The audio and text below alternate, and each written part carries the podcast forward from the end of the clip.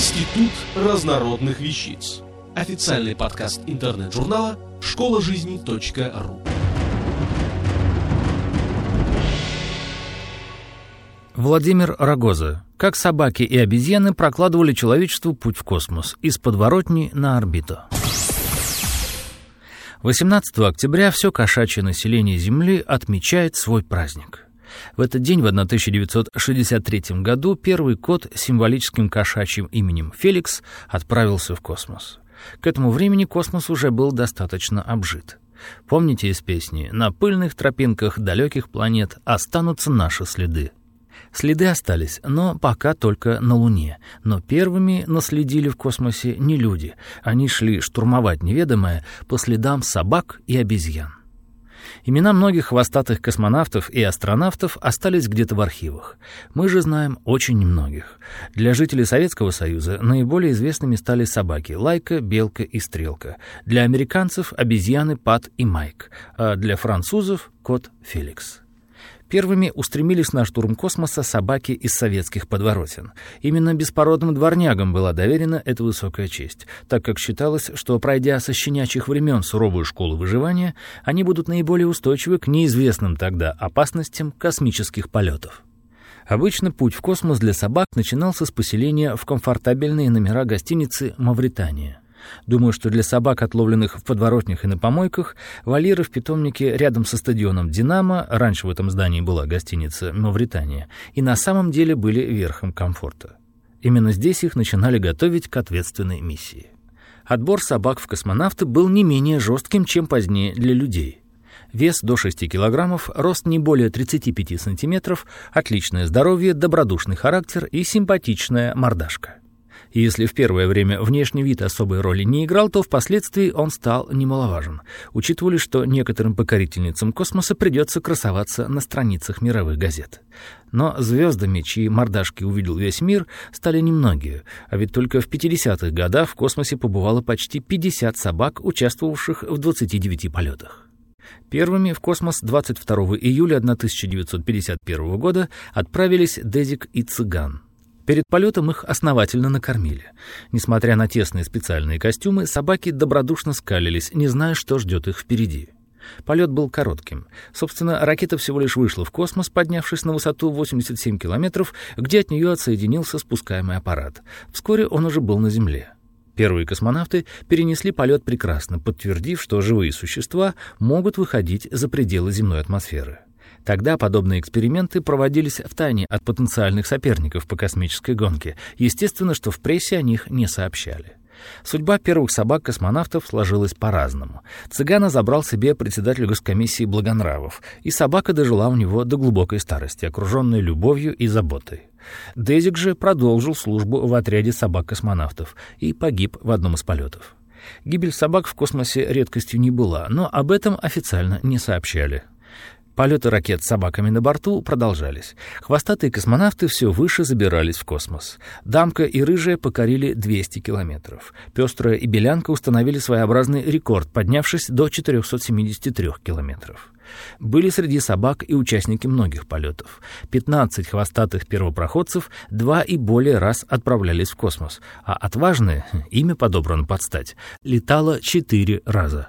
Первой собакой-космонавтом, получившей широкую известность, стала Лайка, совершившая первый орбитальный полет вокруг Земли 3 ноября 1957 года.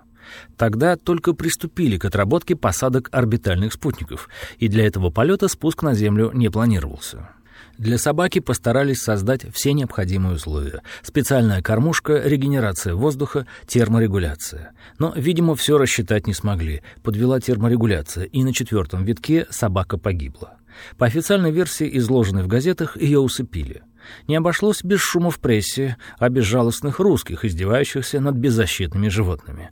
Но, к сожалению, покорение космоса не обходится без жертв. Лайка стала первой собакой-космонавтом, увековеченной памятником, который в 1958 году установило Парижское общество защиты собак. Собственно, памятник посвящен всем животным, погибшим ради науки, но венчает его спутник, из которого выглядывает именно Лайка. Памятник легендарной Лайке установлен и в России, на территории Государственного научно-исследовательского испытательного института военной медицины.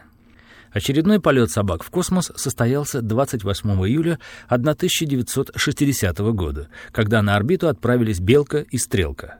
К этому времени была отработана система спуска обитаемой капсулы, поэтому собак ждало триумфальное возвращение на Землю. Следующий запуск ракеты с собаками, пчелкой и мушкой в декабре 1960 года закончился трагически. Сам полет прошел успешно, но во время выхода с орбиты произошел сбой в системе, и аппарат должен был опуститься не в расчетной точке, а в Японском море, где к нему первыми могли успеть подойти американцы или японцы. Рисковать не стали, спускаемый аппарат просто подорвали. Зато собакам Шутке и Комете, участвовавшим в пятом орбитальном собачьем полете, повезло больше. Тоже из-за сбоя в системе аппарат приземлился в Якутии, где его нашли на четвертые сутки. Несмотря на 40-градусные морозы, собаки остались живы. Не все знают, что у Юрия Гагарина был своеобразный дублер — собака по кличке Звездочка. За несколько недель до полета первого космонавта она на аналогичной ракете совершила пробный полет по той же траектории и приземлилась в заданном месте. Если в СССР в космос запускали собак, то американцы экспериментировали с обезьянами. Видимо, первые полеты были неудачными, так как о них не сообщалось. Повезло обезьянам Пату и Майку, которые в 1952 году поднялись на высоту 60 километров и живыми вернулись на Землю. Полеты продолжались и в последующие годы. В космосе побывали обезьяны Эйбл, Бейкер, Хэм, Энос и их менее известные собратья. В 1962 году, уже после приземления, погибла макака Бонни. Началась, как и в случае с Лайкой, кампания в прессе, выступление защитников животных, и в 1969 году Конгресс США наложил запрет на космические полеты обезьян. В этой ситуации американские ученые нашли оригинальный выход. Программы обезьяньих полетов были возобновлены, но в СССР при американском участии и частичном финансировании. В космосе побывали более десятка обезьян с русскими именами. Обычно это были макаки-резусы. Обезьян специально дрессировали, чтобы они могли выполнять простейшие действия, в чем-то имитирующие работу космонавтов. Но гибель уже после приземления обезьянки мультика заставила американцев окончательно отказаться от таких экспериментов. Летавшие и только готовившиеся к полетам обезьяны-астронавты теперь доживают свои дни во Флориде под опекой Колстонского фонда защиты приматов. Единственным котом, стартовавшим в космос на французской ракете с полигона Хамагир в Алжире, стал Феликс, которого, как и его коллег из СССР, подобрали где-то на улице. Тогда ракета с котом-космонавтом поднялась на высоту 200 километров, после чего был отстрелян спускаемый аппарат, приземлившийся на парашюте. Других сведений о полетах кошек найти не удалось. Видимо, Феликс стал единственным космонавтом среди кошачьих. К настоящему времени на орбите побывали многие животные, птицы, рептилии, насекомые. Они и не знают, что внесли весомый вклад в науку, открыв людям путь в космос и помогая готовиться к будущим полетам к дальним планетам. Автор статьи «Как собаки и обезьяны прокладывали человечеству путь в космос из подворотни на орбиту» Владимир Рогоза. Текст читал Дмитрий Креминский. Институт разнородных вещиц. Официальный подкаст интернет-журнала школа жизни .ру.